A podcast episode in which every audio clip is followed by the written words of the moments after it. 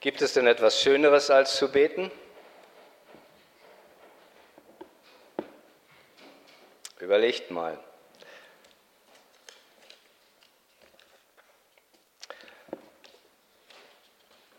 Warum beten überhaupt? Und wie beten? In den Liedern haben wir es ja schon gesungen. Das ist heute meine zweite Predigt über das Gebet. Ich glaube, im April war die erste, Teil 1. Beten als eine Art Pilgerweg durch die Bibel, durch die Zeit zurück bis in die Gegenwart. In einer Gemeinde habe ich sechsmal darüber gepredigt. Hier konzentriere ich mich auf zweimal. Man könnte auch 60 Mal darüber predigen. Weil Beten ist Leben, ist unser Leben. Und Mutter Teresa hat gesagt, Beten ist das erste Menschenrecht der Menschen überhaupt. Ja, so ist es. Und wenn wir ins Neue Testament hineinschauen zur Betgemeinde, komischer, komisches Wort, aber nur komisch, weil es so wenig gebraucht wird. Mein Haus, hat Jesus gesagt und zitiert das Alte Testament, soll ein Bethaus sein. Und dann sollten die, die sich versammeln, die Versammlungsgemeinde, eine Betgemeinde sein, parallel logischerweise, oder? Vor allem beten, beten, geistlich atmen. In Lukas, in Apostelgeschichte 2,42 kennt ihr das Wort. Sie hielten fest an der Lehre der Apostel, an der Gemeinschaft, am Brechen des Brotes und natürlich am Gebet. Sie beteten nicht auch neben anderem, sie beteten vor allem. Also nicht eine Andacht halten und beten, sondern beten. Nicht ein Gebet sprechen, sondern beten. Die ersten Christen wurden sogar nach dem Gebet, das war benannt, man wusste nicht so richtig, wie man die nennen sollte. Sind du die, haben neu, die des neuen Weges sind, steht an einer Stelle. Waren es Juden, waren es auch nicht richtig? Was waren das jetzt für, was waren das für Leute? dann hat man sich geeinigt zunächst einmal, so schreibt es Paulus zum Beispiel im ersten Korintherbrief, das sind die, die den Namen, den Namen an allen Orten, überall anbeten, anrufen. Das ist die Kirchturmspitze, da geht hin. Wo sie diesen Namen anrufen, da geht hin. Das ist das sind diese neue, das diese neue Gruppen, das sind die Christen, daran kann man sie erkennen. Erstens, sie versammeln sich furchtbar gerne und dann rufen sie auch noch diesen Namen so gerne an. Woher kommt das Beten eigentlich? Und ich habe bei der ersten Predigt gesagt, ich fasse nochmal kurz zusammen, es kommt aus dem Paradies. Aus dem Paradiesgarten, aus dem Garten Eden. Nur wurde es da noch nicht Beten genannt, weil das war unmittelbare Gemeinschaft zwischen Gott und dem Menschen. Das floss hin und her, von Herz zu Herz, bis da was dazwischen kam, bis die Sünde einbrach und Misstrauen und Böses und dieses Verhältnis auseinandergerissen wurde und eine tiefe Schlucht zwischen Gott und den Menschen entstand und Gott den Menschen aus, diesem, aus dieser Harmonie der Unmittelbarkeit rauswies. Raus, es geht nicht mehr. Es geht nicht mehr mit euch. Adam raus aus dem Garten der Unmittelbarkeit. Tür zu, fest verschlossen. Ein mächtiger Schwertengel steht davor. Keiner kann mehr rein. Aber wie Gott so ist, er hat den Menschen geschaffen zu seinem Bilde, zu seinem Gegenüber, zur Kommunikation mit ihm, zum Wirken durch ihn. Er, der Mensch ist gefallen, aber er lässt ihn nicht los. Und wir stellen fest in der Bibel, im Alten Testament, dass Gott zwar die Tür zum Paradiesgarten verschlossen hat, aber ein Fenster im Himmel, zum Himmel offen lässt. Stellt euch vor, ein Fenster im Himmel, in der unsichtbaren Wirklichkeit. Und dieses Fenster ist das Beten, das Gebet. Er sagt den Menschen, seiner abgefallenen Menschheit, ihr dürft nicht mehr in meiner unmittelbaren Gegenwart wohnen, ihr würdet verglühen. Aber ihr dürft eins, ihr dürft beten. Ihr dürft beten. Das Ohr Gottes ist offen für sündige Menschen, für abgefallene, für verlorene Menschen. Jeder auf der Welt darf beten. Und 82 Prozent der Weltbevölkerung betet. 82 Prozent, Geschwister. Zehn Prozent gehören keiner Religion an und nur zwei Prozent sind sogenannte Atheisten. Alle beten irgendwie. Natürlich nicht alle zu ihm, zum wahren Gott, aber sie beten, weil sie suchen. Sie suchen etwas außerhalb von sich, weil sie merken, da muss etwas außerhalb von uns sein. Das gehört dazu. Wir sind ohne dieses außerhalb von uns nicht komplett. Und so darf der Mensch beten. Da gibt es eine Stelle im Alten Testament, da heißt es, da wurde ein Enosch geboren und dann heißt es, von dem Moment an fingen die Menschen an, den Namen des Herrn anzurufen. Und Enosch bedeutet der schwache Mensch, der hilflose Mensch, der bedürftige Mensch. Er ist es, ja. Es ist keine Schande, es ist so. Wir sind bedürftig und wir dürfen beten. Und der Isaak betete für seine Frau, weil sie keine Kinder bekam, was damals eine Schande war. Und Gott erhörte durch das Fenster im Himmel dieses Gebet. Und dann geschah etwas Eigenartiges. Das, wenn ihr mal das Alte Testament durchlest, dann entdeckt er, wie dieses Fenster im Alten Testament immer größer wird. Oder anders gesagt, der, der alle Wirklichkeit durchdringt, kommt diesem Volk Israel immer näher. Er ist der ferne, der verborgene Gott, aber er beginnt sich einem Volk, einer Gruppe in dieser Menschheit, in dieser Welt zu öffnen, sich ihm zu nähern. Und eines Tages ist der Mose am brennenden Dornbusch Sie kennen diese Geschichte, wo der Dornbusch brennt und Mose hingeht und eine Stimme spricht zu ihm, Mose. Was für ein Ereignis. Gott spricht zu Mose in einer Unmittelbarkeit oder in einer gedämpften Mittelbarkeit, will ich jetzt mal so sagen. Er spricht zu ihm. Und er gibt ihm auch gleich einen kleinen Tipp, beziehungsweise eine Gebetsordnung, Schuhe aus. Denn der Boden, wo du drauf stehst, ist heiliger Boden. Ich bin nicht irgendjemand. Ich bin nicht ein Mensch, auf dem du auf, mit Augenhöhe reden kannst. Kein Kumpel, den du auf die Schulter klopfen kannst. Zieh die Schuhe aus. Der Staub des Alltags, dieser ver verlorenen Welt, hat nichts in meiner Gegenwart zu suchen. Und dann macht er das und dann sagt Gott, ich habe was mit dir vor.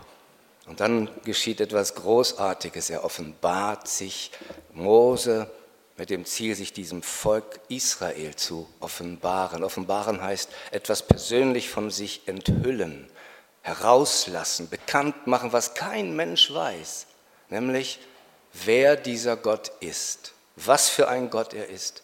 Und das nennt man in der Bibel, was für einen Namen er hat. Mose sagt zu ihm, was soll ich sagen, wenn sie fragen, was für einen Namen hast du, wer bist du, was kannst du, kann man dir vertrauen, welches ist deine Kompetenz, dann sag ihnen, mein Name ist Ich bin, der ich bin, der Herr. Nicht nur der allmächtige, sondern der gegenwärtige, persönlich zugewandte Gott.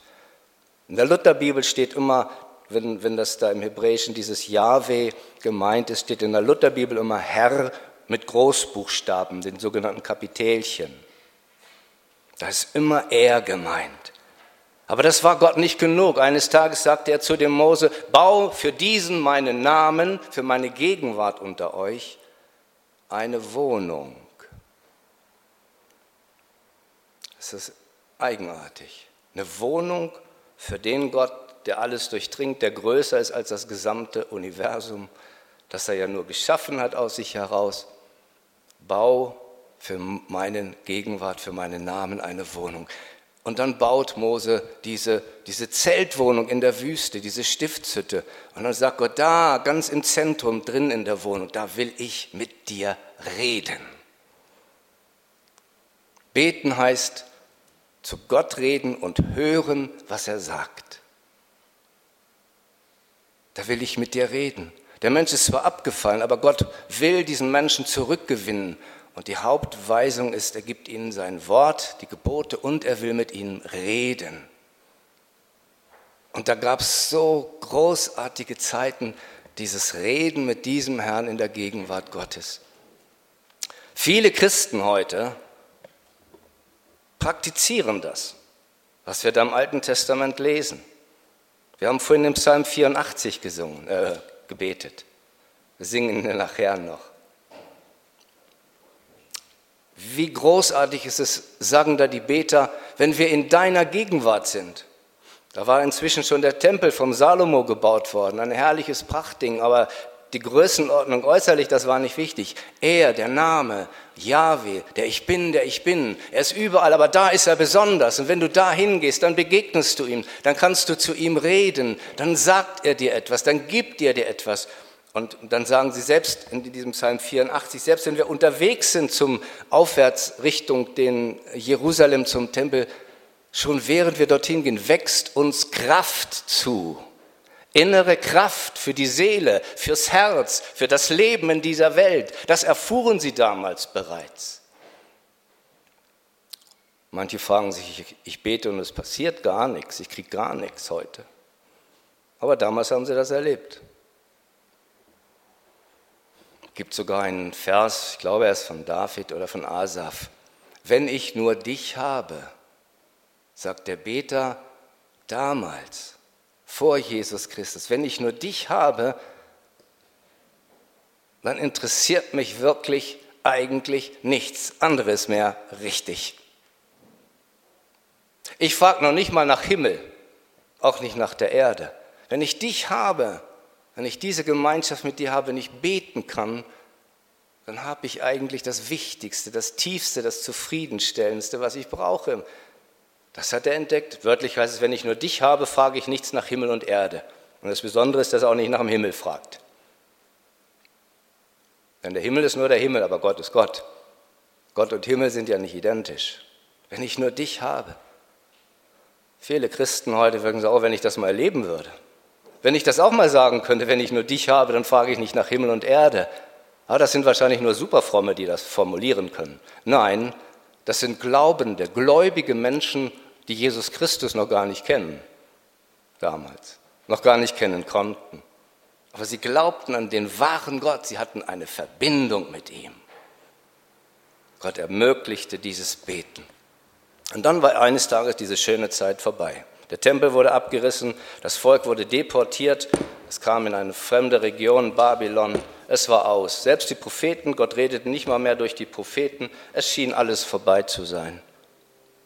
In Wirklichkeit, in Wirklichkeit bereitete Gott den Höhepunkt von allem vor. Denn alles, was bis dahin gewesen wird, war Provisorium für die Menschheit. Die Menschheit selber, die Menschen selber waren ja noch nicht wirklich gerettet. Sie waren noch nicht geeignet, ins Reich Gottes zu kommen. Da musste viel Größeres her. Und eines Tages steht da einer, und da habe ich letztes Mal mit aufgehört, vor einer Frau am Jakobsbrunnen in Israel. Und sie sprechen über Wasser, über Lebensdurst und lebendiges Wasser. Und dann kommen sie auch aufs Thema Beten. Und dann geht es um die Frage, wo soll man eigentlich beten? Was ist eigentlich der richtige Ort, um zu beten? Und dann sagt Jesus diesen Satz, und das haben wir vorhin im Lied schon gesungen. Weißt du, das ist jetzt unwichtig. Das brauchen wir theologisch nicht mehr zu klären, ob der Berg Garizim von den Samaritanern der richtige Ort ist oder von den Juden Jerusalem und der Tempel in Jerusalem der richtige Ort ist. Das ist vorbei. Die Diskussionen sind alt jetzt. Jetzt kommt etwas Neues. Es ist so neu.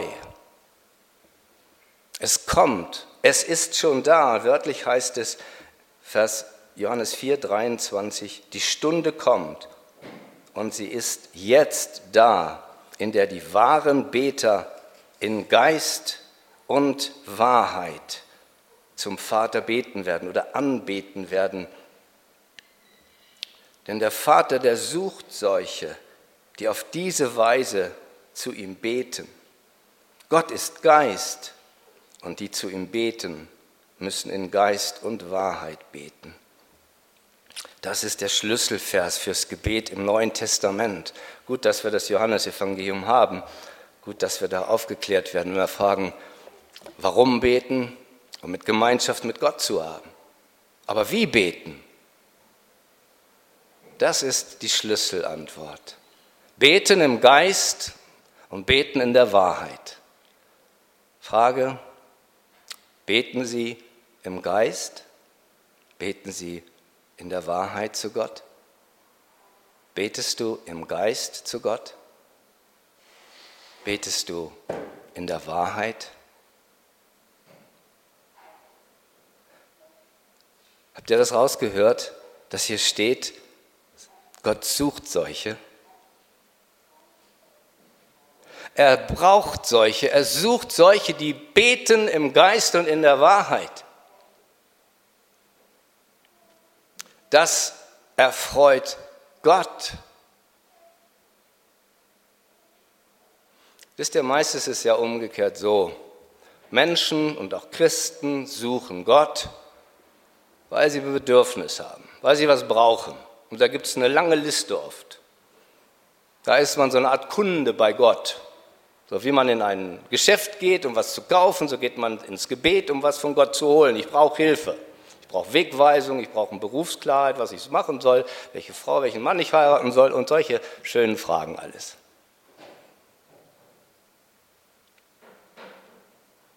Es ist okay. Gott sagt, bring alles, was du hast. Ich habe kein Problem mit keiner Frage, mit keiner Bitte. Ob ich sie alle erfülle, ist eine andere Frage. Ich weiß, was dein Lebensweg sein wird. Du weißt es nicht. Du weißt auch nicht mal, ob du morgen noch leben wirst. Du denkst es, aber darüber entscheide ich. Also gib mir alles und überlass mir, wie ich es dir zurückgebe. In meinem Wort habe ich dir viele Dinge dazu zu sagen. Richte dich danach aus. Du kannst alles bitten, was du willst. Aber sei gewiss, ich werde dir nur zukommen lassen, was letztlich und wirklich gut ist in meinen Augen. Verlass dich drauf. Oh, und schön, dann hat man einen wunderbaren Herrn gefunden, der einem hilft in diesem Leben und wenn man ihn als Retter angenommen hat, sogar über dieses Leben hinaus. Und dann dreht man sich wieder um und sagt Tschüss. Du hast mein Bedürfnis erstillt, äh, äh, gefüllt, gestillt, erfüllt auch mein Bedürfnis nach innerer Ruhe, nach Frieden, nach Geborgenheit, nach Ausgewogenheit, dann ist ja alles in Ordnung. Und wisst ihr, was Gott darauf antwortet? Und wo bleibe ich? Ihr denkt immer nur an euch, wenn ihr betet. Kommt zwar zu mir, aber ihr denkt an euch, selbst in den Lobpreisgottesdiensten. So schön zu singen. Die Atmosphäre, so angenehm. Wir denken nur an euch. Ist sie auch für mich angenehm? Ist das auch meine Atmosphäre? Was habe ich eigentlich davon?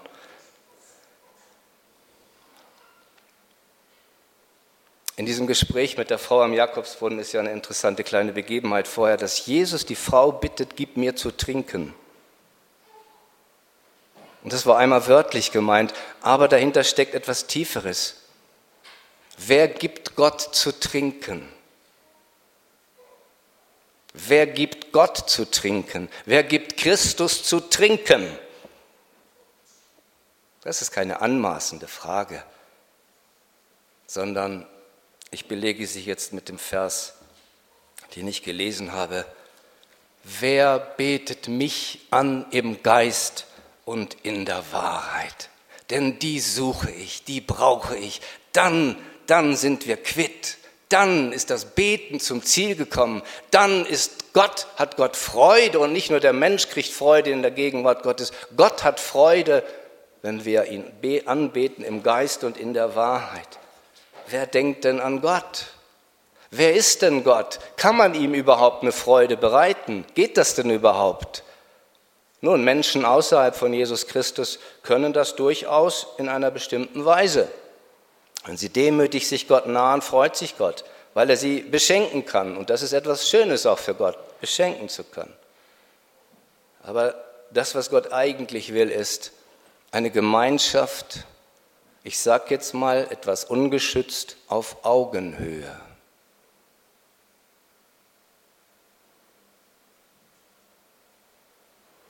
Nicht kumpelhaft, sondern eine Augenhöhe, die, wo, wo Gott die Höhe des Augenmaßes festlegt. Nicht der Mensch, nicht deine Augenhöhe ist der Maßstab, seine Augen sind der Maßstab, seine Augenhöhe. Und was, sind, was ist seine Augenhöhe? Die Antwort sagt Jesus in dem Wort ganz einfach, Geist. Gott ist Geist.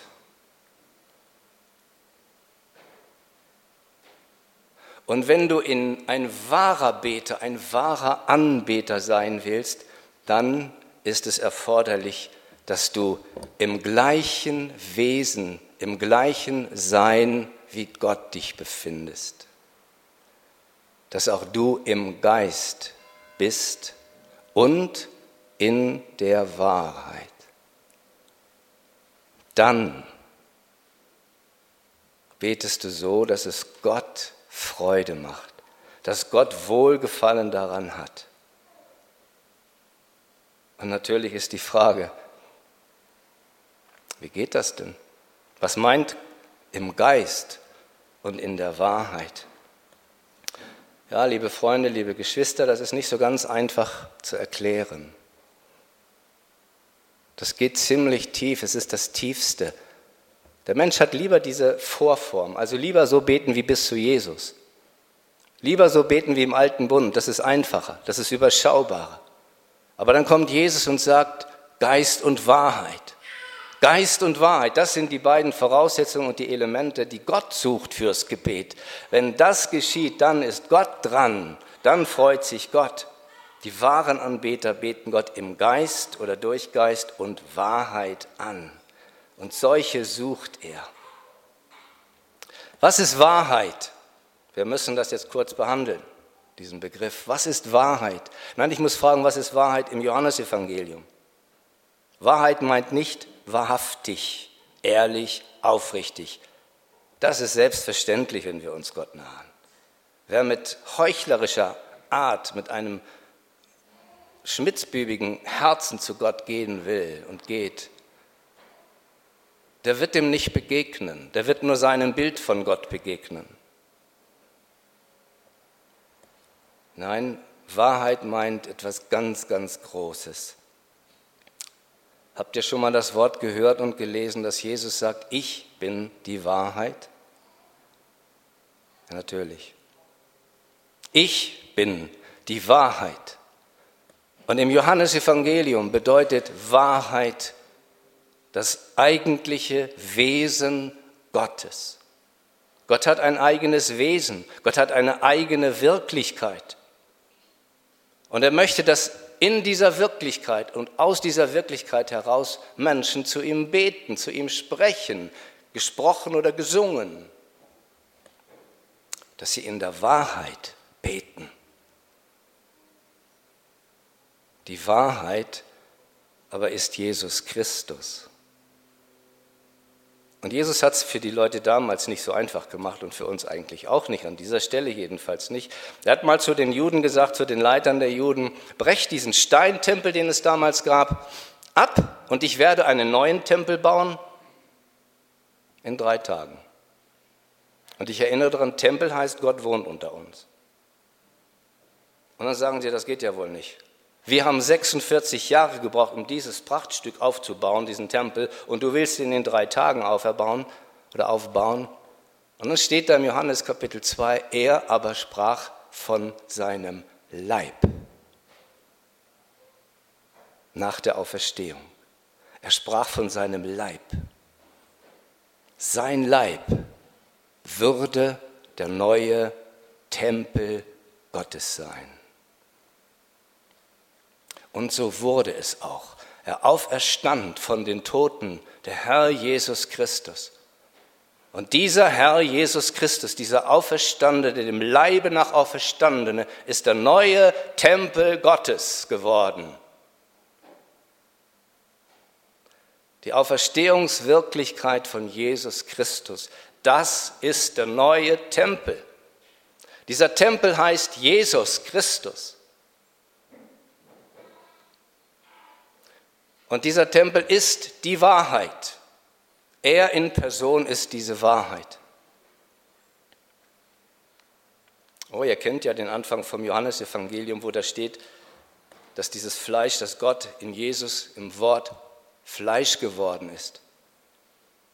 Und dieses Wort wurde Fleisch und wohnte unter uns und wir sahen seine Herrlichkeit voller Gnade und Wahrheit voller Gnade, voller Zuwendung zu den Menschen. Und zwar in der vollsten Weise der Zuwendung, nämlich als Mensch. Gott als Mensch. Das ist die höchste Art von personifizierter Gnade. Und voller Wahrheit, voller Wirklichkeit Gottes. Gott und Mensch in einer Person. Die Wahrheit als Mensch. Und die Wahrheit ist auferstanden wie kann man nun in dieser Wahrheit sein? Wie kann man in Jesus Christus sein?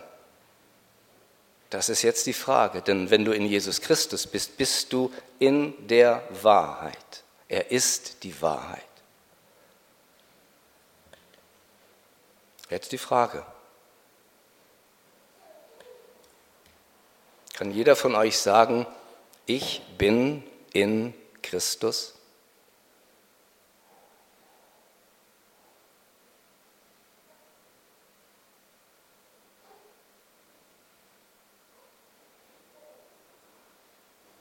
Dann bist du in der Wahrheit.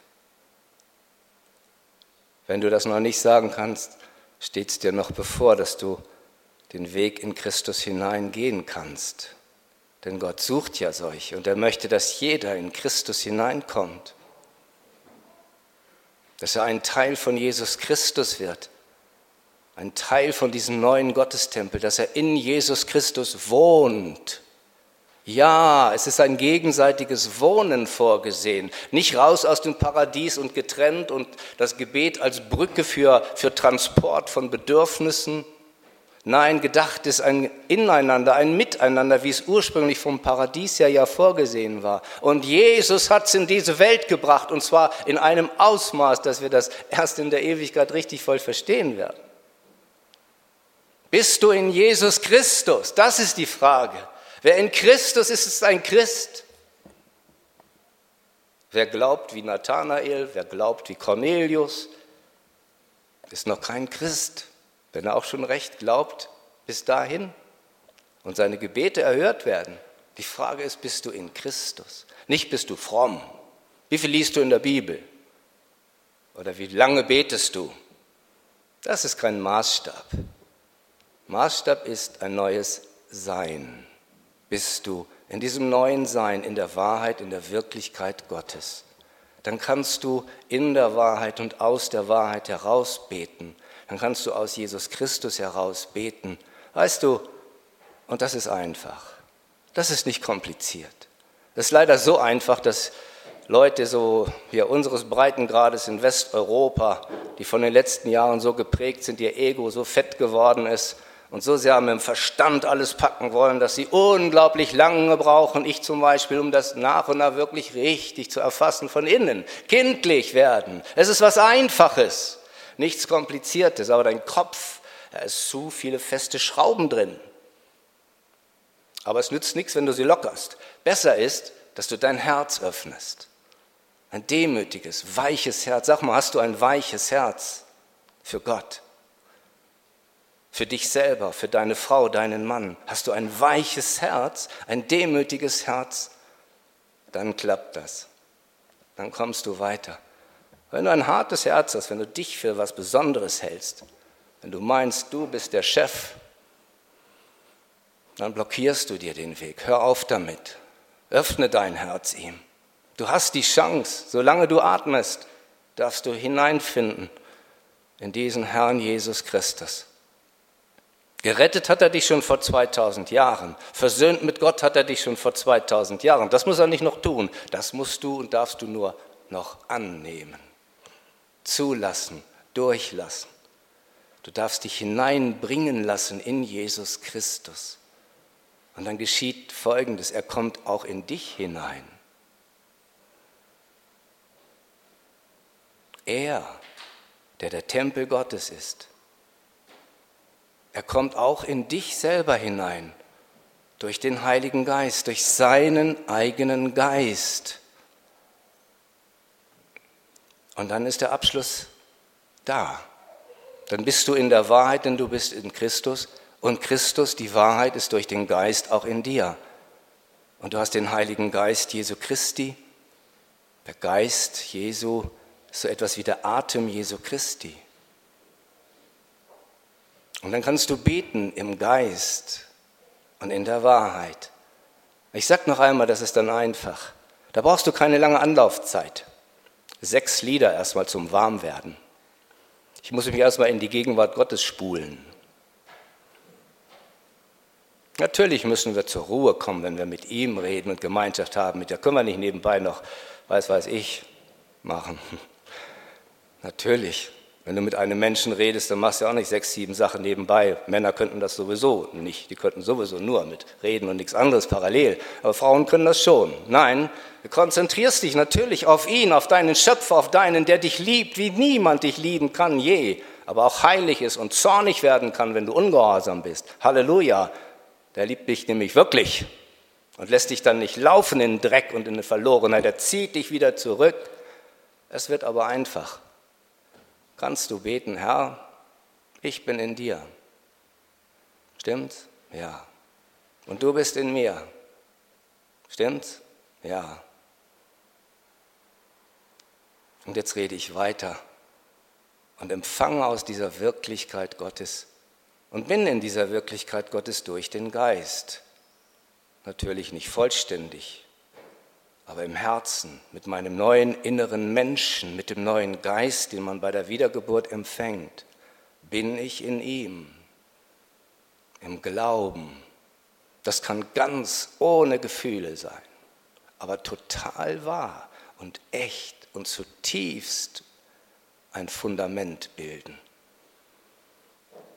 Und dann bist du in wenigen Minuten, in wenigen Sekunden im Gebet, betest ihn an, betest zu ihm im Geist und in der Wahrheit. Er hat ja alles getan, es ist ja alles fertig. Du musst ja gar nichts machen, nur zulassen, dich öffnen, annehmen und vertrauen und glauben und tun, was er sagt. Dann freut sich Gott, wenn du das Herz und den Mund auftust und zu ihm betest.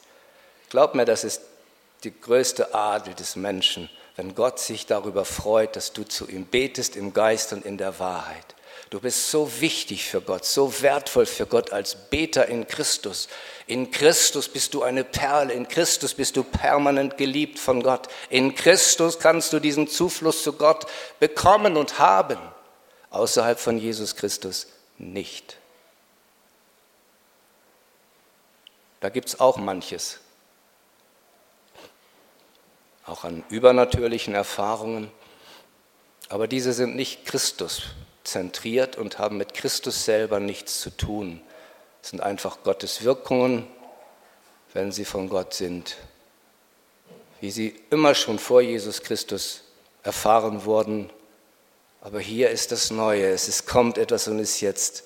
Gott sucht solche, die ihn im Geist und in der Wahrheit anbeten oder beten.